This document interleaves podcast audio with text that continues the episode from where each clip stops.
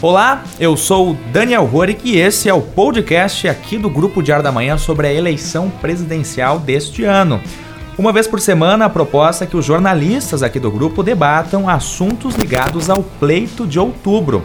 Nesse primeiro projeto, nesse primeiro podcast, a gente vai falar sobre os candidatos, assim, de uma forma geral, aqui do ano de 2018, que concorrem à presidência da República, fazendo um comparativo com os candidatos da eleição passada, né? Fazer essa questão, traçar um pouco do perfil dos candidatos, os números dos candidatos, né? A questão de quantidade aí que está concorrendo à presidência da República.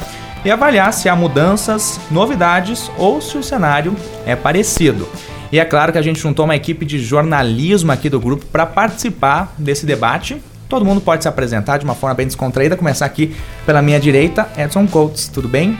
Tudo certo, Daniel? Boa tarde, olá, olá para você também, os colegas aqui. Boa tarde, ou bom dia, ou boa noite, depende o horário. Ouvindo em qualquer momento que o pessoal está também. Tá uma nova ferramenta do Diário da Manhã, com a intenção então de propor também a discussão e quem sabe ampliar a discussão sobre os assuntos que são pertinentes à comunidade, principalmente relacionado ao pleito eleitoral deste ano de 2018, que a gente traça a partir dele então o futuro do país também. Então vamos nessa apresentar um dos idealizadores aqui dessa proposta de podcast também, Vinícius Coimbra. Tudo bem? Tudo bem? Uma boa tarde, um bom dia, uma boa noite aos nossos ouvintes, né? Um, espaço exatamente para mostrar os candidatos e também pedir para o pessoal assinar o nosso feed, né? O pessoal que curte a, a, a, nossa, o nosso podcast, que curtiu o nosso feed, seguir e também nas nossas redes sociais do grupo Diário da Manhã de Passo Fundo, sempre importante e também, é claro, entrar em contato, né? Também sugestões dos ouvintes é sempre muito importante para o nosso trabalho. Né? Lembrando a todo mundo que está nos ouvindo aqui através da ferramenta do podcast, que é o primeiro assunto vai ser essa comparação, uh, a questão do cenário dos presidenciáveis. E a gente segue recebendo sugestões para que outros assuntos possam render pauta. E é claro que tem voz feminina também nesse podcast, mas o que é isso? É, é inclusão aqui no, no podcast do Grupo é Diário da Manhã. Uh, vamos lá, Rebeca Mistura, bem-vinda. Obrigado por participar. Olá, Daniel, tudo bem? Olá, os ouvintes aí. Bom dia, boa tarde, boa noite, conforme meus colegas já disseram. E é isso aí, a gente vai ver o que, tem de novidade né, na política e vamos ver se eles representam novidade mesmo. É verdade, vamos lá. O pessoal que está nos ouvindo relembrar um pouquinho do cenário de 2014.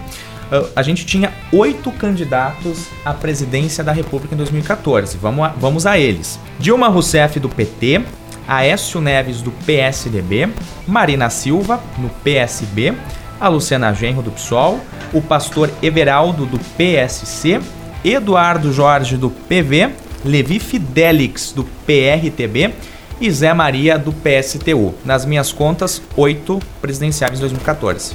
Tudo certo até aí? Exatamente. Levantamento feito, feito por Vinícius Coimbra, inclusive. Se tiver algum erro, a culpa é minha. Vamos lá, Instituto Vinícius Coimbra de Apuração. Em 2018, o número aumentou, né? A gente foi de 8 para 13 candidatos. Álvaro Dias do Podemos, Cabo Daciolo do Patriota, Ciro Gomes, do PDT, Geraldo Alckmin, do PSDB, Guilherme Boulos, do PSOL, Henrique Meirelles, do MDB, Jair Bolsonaro, do PSL, João Amoedo, do Novo, Lula, do PT, que agora, daqui a pouquinho, a gente tem que abordar que vai mudar a questão da chapa do PT em virtude de uma decisão do TSE, Marina Silva, da Rede, Vera Lúcia, do PSTU, João Goulart Filho, do PPL e o Emael, do Democracia Cristã. Então temos 13, uma, uma nominata de 13 uh, presidenciáveis nessas eleições. Olhando esses dois cenários, agora vou colocar a discussão aqui para nossa mesa, né? A gente subiu de 8 para 13 candidatos.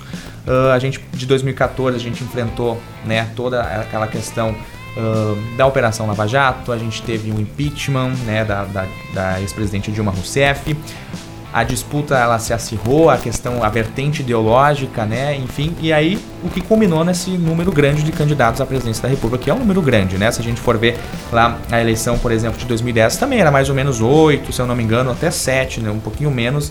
Então, para 13 é um número bastante grande. Então, devolvo o debate para a mesa agora, essa questão de da comparação dos candidatos. A gente tem gente nova, proposta nova, tem gente novas uh, vestido de velho, por, por exemplo, assim? O que, que a mesa acha? Eu acho que dá para citar de cara uma questão que é importante ali. Em 2014 tinha uma polarização muito grande entre PT e PSDB. E Não olha, só em 2014, os- né? Mas vamos Bem- se concentrar nesse, nesse pleito eleitoral aí. E uma questão que chama mais atenção ainda é que em 2014, quem foi o segundo colocado? Aécio Neves. Então já tem dois pontos a partir dessa observação. Agora, onde está Aécio Neves? É, ele tá concorrendo a deputado federal por Minas Gerais. né? almejaria ainda, quem sabe, conseguir a eleição a pre- a presidente da República neste ano de 2018. A gente sabe que com o transcorrer da, da investigação Lava Jato e todas as denúncias que surgiram a partir de 2017, isso foi pro brejo, pro brejo. E o PSDB também, então, que disputava essa, essa linha aí de frente junto com o PT, nesse ano de 2018 também está lá o que? O candidato com uma margem de intenções de voto bastante baixa e o PT também à frente agora naquela dúvida agora com o julgamento do Lula e com a prisão do Lula e com a decisão agora do TSE nem pode nem poderá concorrer mais como já era o esperado. Olha, então são dois pontos que são bastante relevantes se comparar com 2014 e que dão aí abrem uma nova possibilidade para esse pleito eleitoral. Eu concordo com o Edson, realmente cenários diferentes, principalmente com essa questão da Lava Jato. Não dá para pensar a eleição deste ano sem falar da Lava Jato. Até como o Edson citou a questão do Aécio Neves, um candidato que fez mais de 50 milhões de votos, teoricamente seria um candidato forte para este ano. Ainda que eh, né, muitas pessoas não gostassem da Dilma e tivessem votado no Aécio exatamente como oposição, simplesmente como oposição ao PT, ele se tornou um candidato muito forte, mas em pouco tempo, e quatro anos na política é pouco tempo, Não, né? pouquíssimo tempo. Que os candidatos às vezes constroem a, a candidatura futura na eleição anterior, então se ele não ganhou lá em 2014, eu acredito que ele tinha intenção de em 2018 sim ganhar, seria mais uma tentativa, mas isso, obviamente, esse plano foi totalmente adiado com o transcorrer dos anos. Exatamente. Agora, na nossa proposta de novidades, eu trago duas, não sei se dá para dizer exatamente novidades, mas diferenças em, em comparação à eleição de 2014. Eu destaco dois nomes. Para mim, o primeiro, o João Amoedo, que ele tá no, ele é do Partido Novo, né? Um partido que é novo dentro do cenário político. E eu ah, acredito que a questão das propostas do Novo eh, é um partido mais ostensivo na defesa, por exemplo, da questão de uma maior liberdade econômica, né? Realmente defende privatização como um meio de governar, se fosse o caso, né, da, da eleição do Amoedo, coisa que a gente via de alguma forma, assim, principalmente no PSDB, a questão das privatizações já é algo mais antigo e Que o Alckmin nessa né? campanha tá se contradizendo bastante. Primeiro vai privatizar, depois não vai. Vamos investir aqui. Ele, ele é um candidato que se contradiz bastante essa questão do discurso, né? É. O, o discurso do PSDB para para tentar aparecer um pouquinho mais, para tentar suprir essa carência de repente da população que, que não vê mais no PT, por exemplo, um, uma, um viés, uma alternativa em virtude de tudo que o partido esteve envolvido nesses últimos quatro anos, né? Ah, e, e o PSDB eu acho que tem algum. um- o discurso do, do Alckmin até teve algumas fotos que ele fez lá no, no sertão nor- nordestino, enfim, vestido de, de nordestino, para ter essa, essa questão de, de entrar lá no curral eleitoral do PT, que é o Nordeste, para se aproximar um pouquinho da população, se apresentando como uma, como uma alternativa. Mas o João Moedo, concordo contigo que, que de todos esses, para mim, É. é o que, que se destoa um pouquinho daquela linha de político tradicional que a gente vê das eleições até então. porque o foco dele, né? O foco é mais econômico, né? Analisando mais a parte econômica, é, que eu penso aqui que é o mais importante neste momento, ele não tem meias palavras, ou seja, ele privatizar é uma saída para ele, então ele não tem medo de dizer isso, né? Então isso é um neste contexto de, de eleição no Brasil para mim é uma novidade, né? É uma eleição com uma- ideias liberais, isso muito mais forte do que na última eleição, e como o segundo candidato que eu eh, reputo como eh, diferente, ainda que seja um político tradicional, é o Jair Bolsonaro. Não dá pra eh, pensar a eleição deste ano sem falar dele, porque basicamente a- as, as discussões passam por ele, ou realmente achando ele que é um péssimo nome, ou um nome que pode eh, melhorar a questão da política, a questão do combate à corrupção. Então a, a eleição de alguma, de todas as formas, na minha avaliação, passa pelo discurso dele, ainda que é claro, né, Daniel, é, ele não é um político novo, é um político, pelo contrário, né, é um político que De está carreira. mais De de carreira. carreira, então pelo menos 27 anos aí, com uma família, né, é bom lembrar que os filhos dele já estão na ali. política, então assim, se pegarmos de forma mais eh, de fora, realmente é um político tradicional, mas o que eu vejo diferente ou novo é a forma como ele trata os assuntos, ele é, um, ele é muito espontâneo no que fala, ainda que as pessoas não concordem, ele não tem filtro, né? Realmente, ele, o que ele fala... O Bolsonaro, ele não é aquele candidato preocupado com o politicamente correto. Eu acho É, que é aí ele que simplesmente chego- não- que eu trago um ponto para já que você citou esses dois candidatos, eu acho que eles representam mais ou menos o que eu tenho pensado sobre essa eleição de 2018. É a primeira vez em muito tempo, se não a primeira vez na história aí depois da, da democratização do Brasil, que acontece o quê? De linhas não tão popularescas, vou usar esse termo aqui, não sei se vai ser bem o correto, mas espero que as pessoas entendam a minha intenção, ah, que ganham destaque que elas são expostas com evidência. As pessoas falam claramente, por exemplo, do, do mercado um pouco mais capitalista, uma tendência mais menos, menos intervencionista do, do, do governo federal, que a gente vinha, ou mesmo, ah, parece que é o oposto do que o Lula pregava, do que o PT vinha implementando nos, nos anos anteriores, anteriores aí, e também posições muito claras sobre assuntos polêmicos, no caso, quem representa isso, acho que é o Jair Bolso- Bolsonaro. Tanto o Novo, então, quanto o Bolsonaro, eu acho que é a primeira vez que se destacam posições extremas no Brasil, que não fica tanto aquele meio termo, ou quero agradar todo mundo de uma maneira geral para tentar, porque eu sou bonzinho, porque eu sou popular, e eu não exponho que eu sou ah, de extrema direita ou nem que eu sou de extrema esquerda. Extrema esquerda até que sim, tinha, quase tradicionalmente, tinha um candidato nessa linha um pouco mais esquerdista Ainda assim. tem. Agora a extrema direita é uma primeira vez que me parece que, que se ressalta tanto, e essa visão mais de mercado também com o novo, eu acho que é a primeira vez que ganha um peso isso. Acho que a eleição deste ano se distingue de anteriores por causa disso. As posições que não são tão populares, elas se ressaltam nesse ano. Rebeca Mistura, a gente falou João Moedo, a gente falou Jair Bolsonaro. Concorda com o Vinícius que são as novidades ou qual a tua opinião? Uh, Eu concordo em partes, né, com, com o Vinícius. acredito que- ressalvas. Isso, exatamente. Uh, o João Amoedo, ele é o outsider, né, da eleição. Ele não tem aí um, um plano de fundo político como os outros candidatos. Ele é o que se semelharia, de repente, ao Trump, né? Ele é um ex-banqueiro, o Trump é um empresário, um milionário, os dois. Então, para mim, é- essa é uma, uma diferença gritante, mas não muito nas propostas. Eu já vejo ele como um candidato conservador, um discurso de renovação política que, para mim, particularmente, não, não encaixa. Ele é um cara que, eh, como o Vinícius falou, ele é liberal, né? Ele é pelo, pelas liberdades individuais.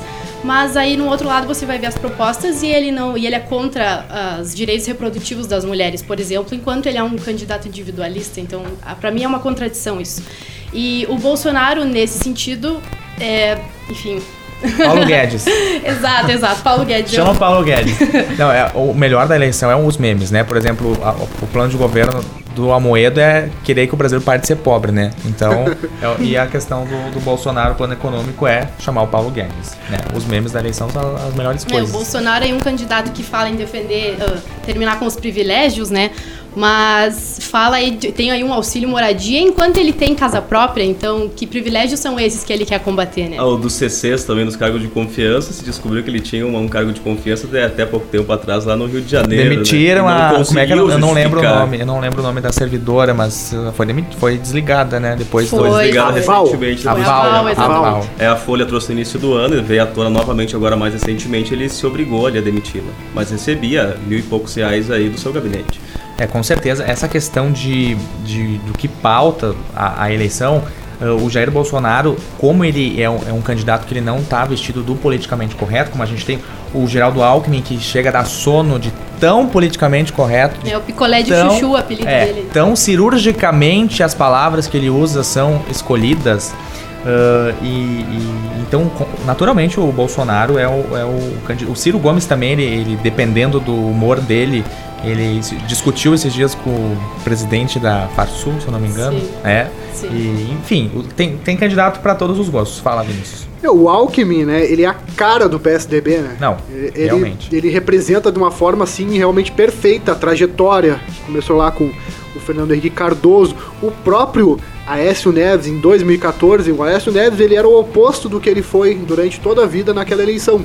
Quem conhece um pouquinho da trajetória do Aécio, ou quem não conhece, procure o, o antigo nele, o que, que ele era e o que, que ele se transformou com a máquina de publicidade do PSDB, né? Uma máquina realmente muito competente, sempre foi competente, vendeu a ideia de um candidato que nunca foi o que ele foi, né? Até aquele momento, mas que não deu certo, né? Mas o Aécio mesmo assim, eu volto a repetir, fez muitos votos e falando um pouquinho mais sobre eh, o que eu acho importante que a gente até comentar um pouco o PT, né? A questão do protagonismo do PT, que neste momento, com a, a prisão ou com a- o impedimento do Lula, né, na, na questão da eleição, o PT em muitos anos ele está sem um grande nome, né? Porque o, o Haddad está longe de ser um candidato assim uh, populista ou um candidato conhecido, eu diria que até ele é desconhecido, tirando São Paulo, que ele foi prefeito, foi prefeito de São Paulo, ele no Brasil ele não é conhecido. Ele não é um candidato uh, com a cara do PT, um candidato aquele do povão, estilo Lula. O Lula também ele é muito diferente de todos os, os políticos porque ele, ele, ele inaugurou né, essa questão da esquerda no poder, coisa que a esquerda nunca, nunca conseguiu, né, com um nome forte. Então, o perfil do Haddad, né, eu vejo um, um perfil totalmente diferente. É o, é o que dava para colocar, né, porque realmente o PT perdendo o Lula e a Dilma não podendo concorrer, realmente são dois nomes fortes do PT que ficam de fora. E aí, pensando agora, quem que poderia ser, né, que não fosse o Haddad, realmente faltam nomes no PT, coisa que o PT sempre teve, né?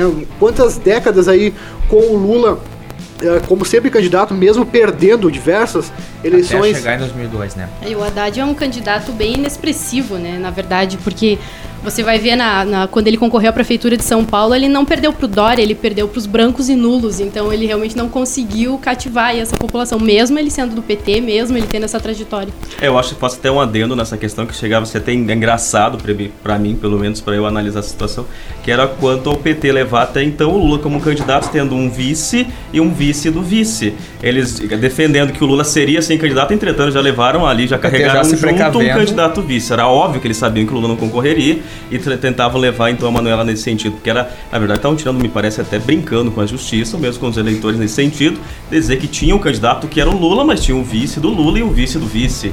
Isso, agora isso ficou bem claro, obviamente, com ele não podendo concorrer desde sexta-feira aí. Agora eles vão levar. Já mudaram desde, desde domingo, me parece, a publicação deles no Facebook, destacando um pouquinho mais o nome do Haddad ali, diminuindo um pouco do Lula, mas ainda assim o Lula em destaque no, na, na, nos, nos post, nas postagens ali de divulgação da candidatura. E agora, obviamente, vai surgir a Manuela Dávila como, como a vice, como é de fato, como, como sempre foi. Agora, realmente, o Haddad vai ter que caminhar muito para conseguir qualquer popularidade que eu acho que o que tem menos intenção de voto conseguiria. E o ponto principal no caso do PT é justamente tentar levar os votos que queriam para o Lula para o Haddad. As pesquisas indicam que ele conseguiria uma certa, uma certa porcentagem, mas a Marina também acabaria alcançando o eleitorado do Lula uh, e dividiria então entre, entre esses dois. Aí acredito que o Ciro também pega uma parte desse eleitorado. Tu, o que surpreende, uh, eu já fiz, acredito que três reportagens envolvendo pesquisa política, é que desde a prisão do Lula em abril, dia 7 de abril, desde a prisão do Lula, na, nos cenários em que a, o nome do Lula é substituído pelo Haddad, os votos nulos aumentam quase que toda a questão dos votos que iriam para o Lula, né? Ele estava ali com 30%, com a margem de erro de 3 para mais ou para menos. Os, os nulos aumentam, vão para 20% quando o nome do Lula não está uh, na listagem, na nominata uh, que é pesquisada. Então também tem essa questão dos brancos e nulos, que há a tendência de, de agora com o Lula, porque aí tem o Haddad. Uh, e, a, e, a, liderança que o Vinícius falou, uh, do PT, por exemplo, na época da Dilma, o Lula construiu a Dilma, construiu, né? É ela, ela trouxe ela uh, para a Casa Civil, uhum. começou a levar Reformaram a Dilma. Porque a Dilma, eu, a gente sabe. Assim, ó, a, Dilma, a, imagem da Dilma era daquela senhorinha, servidora pública. Uhum. Reformaram a Dilma pra eleição, né? Botaram, tiraram o óculos dela, fizeram recalchutagem de cabelo. Bom, Emagreceu também. Né? E, uma, e uma porcentagem importante do eleitorado, eu acredito que ainda vai na onda do candidato indicado pelo Lula. Porque ele assim funcionou lá em 2014. E não deu tempo para fazer com a agora. Na, na, na, eleição anterior. Foi, em 2014 ela se reelegeu ainda em função do, do, do, apoio de Lula e assim por diante. E agora eu acredito que uma parte vá para vá o Haddad sim eu vi uma análise sobre as últimas pesquisas referente a esse, a esse poder aí do Haddad, do Haddad conseguir herdar a votação do Lula, e ele poderia chegar pela casa dos 18% ainda, então ainda ele cresceria bastante se o Lula indicasse o Haddad. Eu não vou participar, mas você vote no Haddad, uma porcentagem importante votaria nele ainda. Então ele tem essa força no PT, tanto é que na, na segunda-feira, né, ocorreria um encontro entre os dois aí para definição do, do, do eleitor, e do muito, candidato e muito disso, né, deste, muitas pessoas não entendem o porquê dessa, desta popularidade do Lula, ainda que com todas as denúncias, enfim, muitas pessoas uh, deixaram de acreditar no PT, no Lula, muitas pessoas não entendem o porquê dessa popularidade. Eu, eu não acho que não, não é muito difícil de entender isso, é um momento de crise ou pós-crise uh, que nós vivemos, né? E aí a pessoa compara com Lembra. a época do Lula.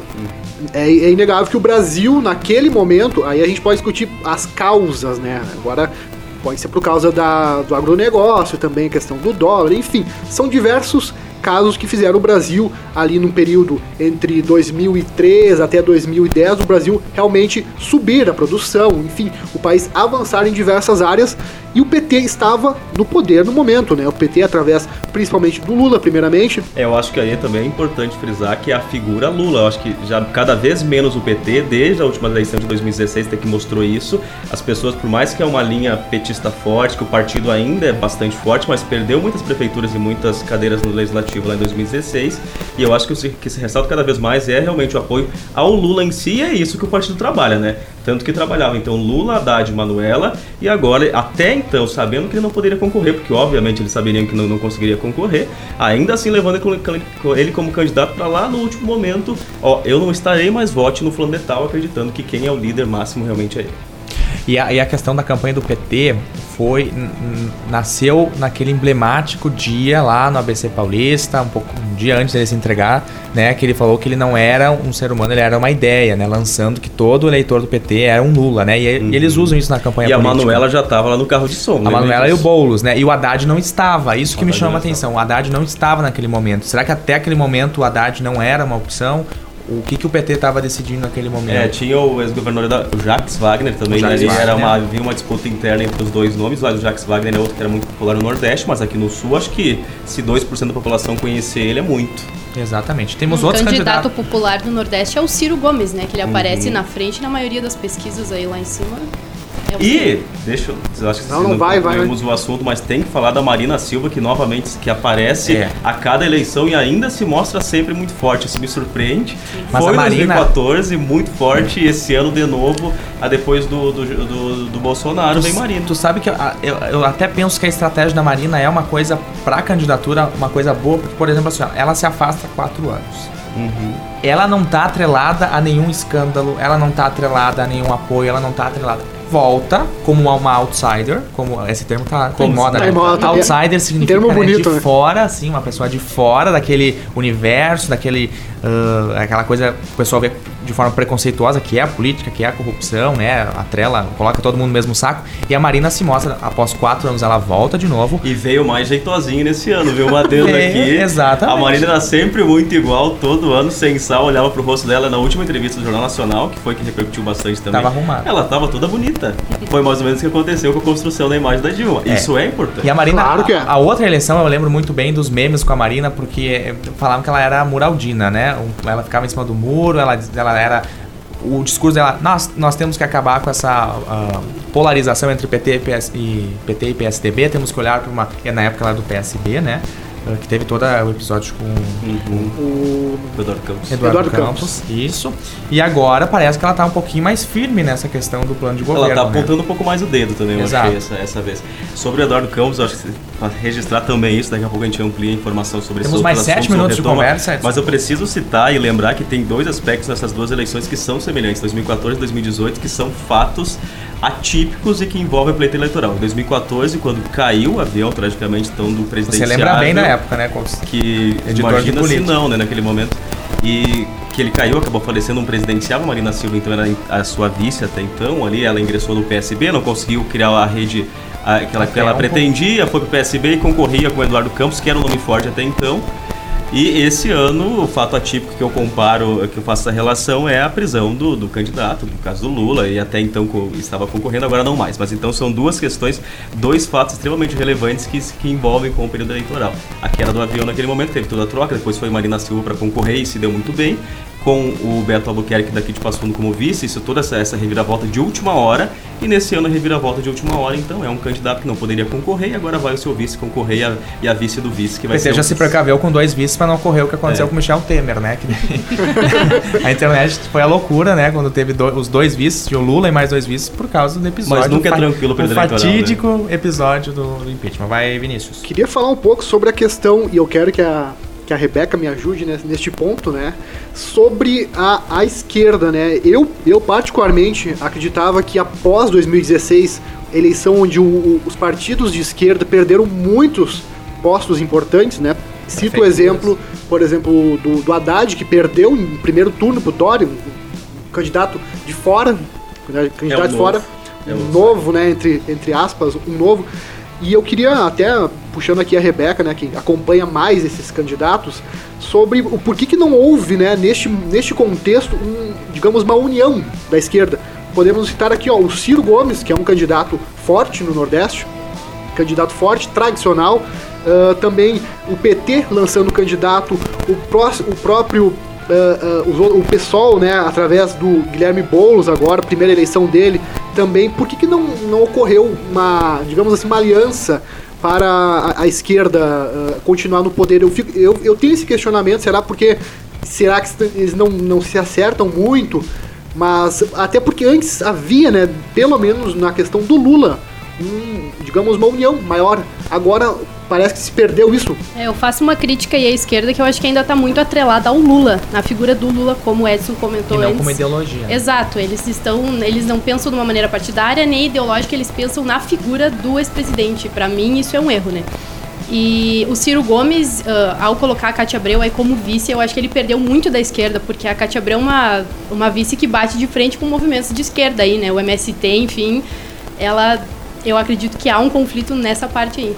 Tu acha que deveria, por exemplo, fazer uma, um partidão assim para disputar a eleição? O que, é que tu acha que deveria ter sido feito? Ah, o que deveria ter sido feito, eu não, não, não posso dizer, né? Mas, enfim, que o Lula seria o candidato correto. Eu sou a favor dele ter sido candidato, mas enfim, que eu o acho... para o Ciro é o candidato da esquerda. É o meu ver, ele é o candidato da esquerda. Mas se coloca mais como centro Centro-esquerda. Centro-esquerda. Me parece que o momento global também está indicando aí para eleições realmente uma tendência mais centro-direita. Na Argentina, eu acho que na França, nos Estados Unidos, a gente vê candidatos meio parecidos. No caso, até aqui se, se comenta muitas vezes que um é candidato parecido com o outro, que o, que o Bolsonaro quer se parecer com Uh, Trump. com o Trump. Vocês citaram agora há pouco aqui também do, do Novo, também tem uma linha aí que, que mais, meio que se assemelha ao governo do, do, do Trump, do americano. Acho que o, o mundo está se colocando depois de muito tempo, quem sabe dominado pela esquerda, quem sabe a população. Dominado, se... parece o Pink e o cérebro, vamos dominar o mundo, né? Você vai entender o que eu dizer. de, repente, se, de repente a população eleitoral também está se mostrando um pouco mais aberta, uma visão um pouco distinta daquela que, que tivemos até então. Porque o governo petista governou por muito tempo, estaria lá até agora, se não fosse no caso da instituição da presidente Dilma Rousseff, imagina quanto tempo foi isso, desde o começo dos anos 2000. Isso vai lá quase duas décadas. Estou exagerando, forçando um pouco nos números, arredondando para cima, mas é um tempo que a população teve experiência com a esquerda, por um período sim com muito sucesso, com o avanço do Brasil no setor econômico, setor social e assim por diante. E eu acho que a população e o eleitorado está mais aberto agora a uma visão de governo distinta da desta, para experimentar justamente uma, uma linha governamental. Olha, a gente está com o tempo quase estourando não, e, e, tem muita coisa para falar, são muitos presidenciáveis. Não posso deixar de falar que Opa. ninguém quer o apoio do Michel Temer nessas eleições. O Meirelles, que é o candidato do governo, candidato do partido do governo, porque ele não se coloca como candidato do governo. Eu até ouvi uma até perguntaram pro Michel Temer se ele se sentia magoado. Exatamente, ele falou. é, é, exatamente. Aí é a questão do Temer. O Temer é o presidente mais rejeitado da história, 3% de, de, de aprovação só, com a margem de erro de 3 pontos para mais ou para menos. Pode ser que ninguém apoie o presidente. e eu me admiro que ainda deram a opção para ele decidir se ia concorrer ou não. Exatamente. Como pode, né? Exatamente. Ah, o Meirelles o que, que é o Meirelles, gente? Assim, ó, ele não é inegável que foi o Meirelles que segurou a economia nesse, nesse essa muvuca que foi o impeachment e o, o governo transitório do, do, Michel Temer. A gente teve o crescimento do PIB no ano passado de 1%, né? Um crescimento tímido, mas cresceu. Ele é extremamente, tecnicamente, ele é uma pessoa muito boa, assim, economicamente, né? Pelo, pelo trabalho que ele desenvolveu tanto no governo do Lula e também aqui não deixou a gente além da crise política, se afundar ainda mais na questão da economia. Só que o Meirelles, ele não é um candidato assim popular, né? Ele não é político para começar Ele não é né? assim. É, é eu olho pro Meirelles, tá aquela parece uma, uma grande nota de 100 reais. É o gerente assim. do banco. Ele é, ele é do setor é... bancário e ele, quando eu vejo né? ele falar, ele parece que é uma pessoa que está atrás da mesa ali atendendo um cliente para fechar uma nova conta. E aí até eles chamam o Meirelles, a, a, discurso, né? Chama o Meirelles, o WhatsApp, ele tentar fazer, né? É, ele tentou, ele, é mais, ele não ele consegue se manifestar para começo de conversa. É. O jeito que sai a voz dele sem entonação, ele tem parece uma certa dificuldade. Parece que ele tá passando mal. Para se né? articular e começa por aí. E a gente sabe que para as pessoas se elegerem tem, tem todo um trabalho aí de posição expressão, de maneira de se falar, de gesto que a pessoa vai, vai fazer ali na, em frente à câmera, em frente, em frente às pessoas. Isso não é à toa que o que o Bolsonaro fala daquele jeito Exato. firme. Não é à toa que a Marina também agora tá, tá, tá um pouco distinta e tá um pouco mais bonita do que era, como já citamos, mais, citamos antes aqui. Isso é tudo uma estratégia de marketing também. Por mais que o candidato vai dizer, ah, eu não político." sou eu não sou aquele tipo de candidato que na frente das câmeras é uma coisa e atrás é outra. Não, todos eles vão, eles estão muito bem assessorados para passar a imagem que eles querem passar. Isso, isso, isso acaba justamente caindo pro, pro, pro eleitor, o eleitor acaba entendendo da maneira que eles querem muitas vezes. E parece que me falta isso ainda do. do, do Vamos do encerrar, Meirelles. porque a gente não pode deixar ele de lado sem falar dele, pelo menos, De que quem? é o nosso candidato emblemático dessas eleições, Cabo Daciolo. Eu acho que a Rebeca tinha que falar sobre Cabo Daciolo, o que foi Cabo Daciolo nos nossos debates, nos debates presidenciais, denunciando a Ursal, que é o grande plano. Dizem que acharam ele num monte, né? Orando É, antes do debate. Exatamente. É, O grande plano de dominação socialista da União das Repúblicas Socialistas da América Latina, né? Denunciando. O Emael. Não, o Emael. De novo, do né? O Emael. Tá lá, né? Um democrata cristão, de novo. E ainda eu li uma matéria esses dias da demo- do partido que lançando o Emael como uma renovação. Então fica a cargo de você que está nos ouvindo Ah, é que decidir não- se renovação. você acha que é renovação ou não. Vamos falar do Cabo da Ciolo agora. Deixamos de falar do Álvaro Dias, da Vera Lúcia do PSTU. Quem mais a gente não falou? Álvaro Dias, não falamos? Do Podemos, não, não falamos. Não, não falamos. falamos. Que vai muito bem aqui no sul. Sim, tem muito é, eleitor aqui no sul, mas eu acho que ele, ele e, o, e o Meirelles, eu acho que eles são parecidos, é, porque são muito... É a assim, mesma difícil forma. É De aquela construir, por exemplo, assim, a, eu, eu acredito que o brasileiro ele não vota em política, ele vota em pessoas. O brasileiro, se ele acha que naquela época, naquela fase da vida, ele acha que o Bolsonaro pensa igual ele, ele vai votar no Bolsonaro. Daqui a cinco anos, se achar que o Boulos é, se parece com ele, ele vai votar no Boulos. Eu acho que o, o brasileiro ele não vota em ideologia, ele vota em pessoas. E eu acho que é- é muito difícil construir um personagem olhando pro Álvaro Dias e pro Henrique Meirelles. São os dois, assim, que eu acho que é- é- essa questão de. O marketing deles tem que trabalhar muito, é, a realmente gente aqui muito. não tá questionando a questão da, deles, da competência deles Não, na é gestão. A gente tá falando, pra você aí de casa, não nos xingar, não nos mandar e-mail, nem ligar aqui pro grupo Diário da Manhã xingando os jornalistas. A gente tá falando de, da- do prisma do eleitor, né? Do, do ponto de vista do eleitor que vê no candidato, se, se identifica nele, né? E no Álvaro Dias, no Henrique Meirelles, infelizmente, eles não passam esse carisma, assim, essa nossa, vou votar em você porque me identifiquei. É isso, né, né Vinícius? É isso aí. Bom, estamos com 32 minutos de programa, acho que a gente vai para as nossas considerações finais. Realmente são 13 presidenciáveis, é muito assunto. É só o nosso piloto, a gente está gravando esse programa, programa piloto, e é claro que os, próximas edições a gente vai segmentar um pouquinho mais o assunto, até porque 30 minutos passam muito rápido. Quero agradecer a presença do Edson Coates, que debateu aqui com a gente no nosso primeiro podcast. Ok, Daniel, obrigado pela parceria, pela companhia dos colegas. Até a próxima edição do programa. Vinícius Coimbra, rapidamente, o que, que tu achou desse nosso programa piloto? Excelente. Tava na proposta? Tá, tava, tá né? melhor do que eu imaginava, inclusive. Então tá bom, vai lá, se despeça dos nossos ouvintes. Até a semana que vem e peço novamente, pessoal que nos acompanha até o fim, assine o nosso feed e também nos curtas na- nas redes sociais, né, no grupo Diário da Manhã. É sempre importante esse feedback, né, esse retorno que o pessoal nos dá aqui. Bem blogueirinho Vinícius Coimbra pedindo curtidas e inscrições aqui no nosso feed. Rebeca Mistura, obrigado pela tua participação. Obrigada, Dani. Foi um prazer aí o convite. Na semana que vem, estamos de volta. Eu, Daniel Rory, que também vou ficando por aqui. Espero que vocês tenham gostado dessa nova proposta de podcast. E, é claro, mande sugestões que a gente está nessa cobertura multimídia das eleições 2018. Veículos nas emissoras de rádio, veículo impresso, nas redes sociais aqui no nosso podcast. Um- tentar trazer uma análise, um conteúdo diferente para você. Até semana que vem. Tchau, tchau.